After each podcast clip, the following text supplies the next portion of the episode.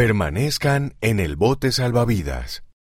Por Bradley R. Wilcox, segundo consejero de la Presidencia General de los Hombres Jóvenes.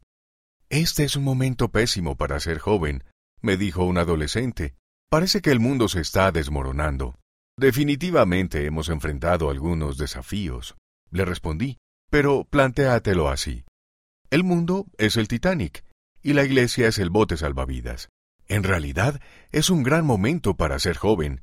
Estás en el bote salvavidas, el lugar perfecto para tender una mano y ayudar a los demás.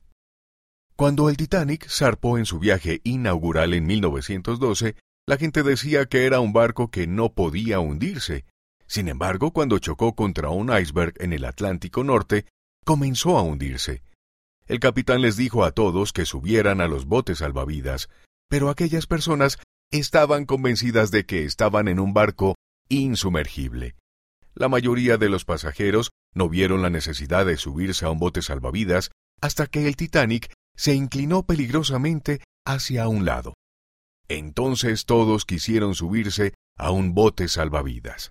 Pero para entonces ya era demasiado tarde. En 2019 algunas personas proclamaron Nada puede detener la economía mundial. Las tasas de desempleo en el mundo son las más bajas de la historia. Entonces llegó un virus que ni siquiera podemos ver, que puso al mundo patas arriba. No solo enfermaron millones de personas y murieron multitudes, sino que muchas otras perdieron sus empleos, y el miedo se sentía en todas partes.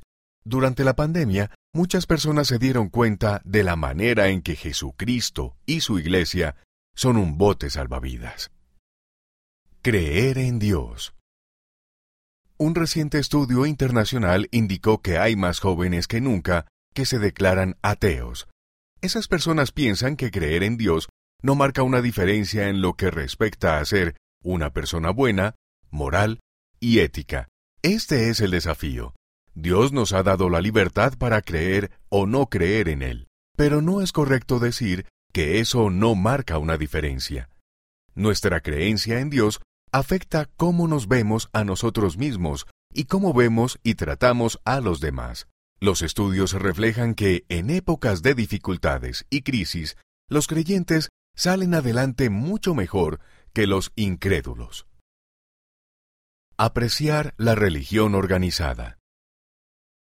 Muchos creen en Dios, pero no en la religión organizada. Dicen, soy espiritual, pero no religioso. El elder Jeffrey R. Holland, del Quórum de los Doce Apóstoles, enseñó que la espiritualidad podría ser todo lo que necesitamos si viviéramos solos en la cima de una montaña, pero vivimos en familias, comunidades y sociedades. Es fácil sentarse solo en la cima de una montaña y decir, amo a todos. Sin nadie más alrededor, uno nunca tiene que poner en práctica esa creencia espiritual. Necesitamos las normas y los valores de la religión para que nos ayuden a llevar ideales como amar a todos a la realidad del momento en el que nos resulta difícil amar a alguien. Eso es lo que la Iglesia de Jesucristo nos ayuda a hacer. Algunas personas dicen que no ven la necesidad de la religión organizada y, sin embargo, exigen escuelas, ciudades, tiendas y hospitales organizados. Ven el beneficio de acudir a un hospital donde el trabajo y los trabajadores están organizados y donde hay reglas y expectativas para todos. En una iglesia organizada vemos ese mismo beneficio. Ayudar a otras personas a encontrar el bote salvavidas. Cuando el mundo se inclina, como lo hizo el Titanic, algunas personas comienzan a buscar un bote salvavidas. Jesucristo y su iglesia son ese bote.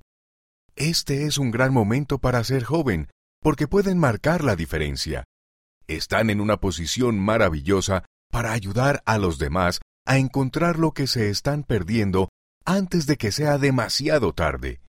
No regresen al Titanic, permanezcan en el bote salvavidas, donde pueden encontrar seguridad, fortaleza y la oportunidad de ayudar a otras personas a unirse a ustedes.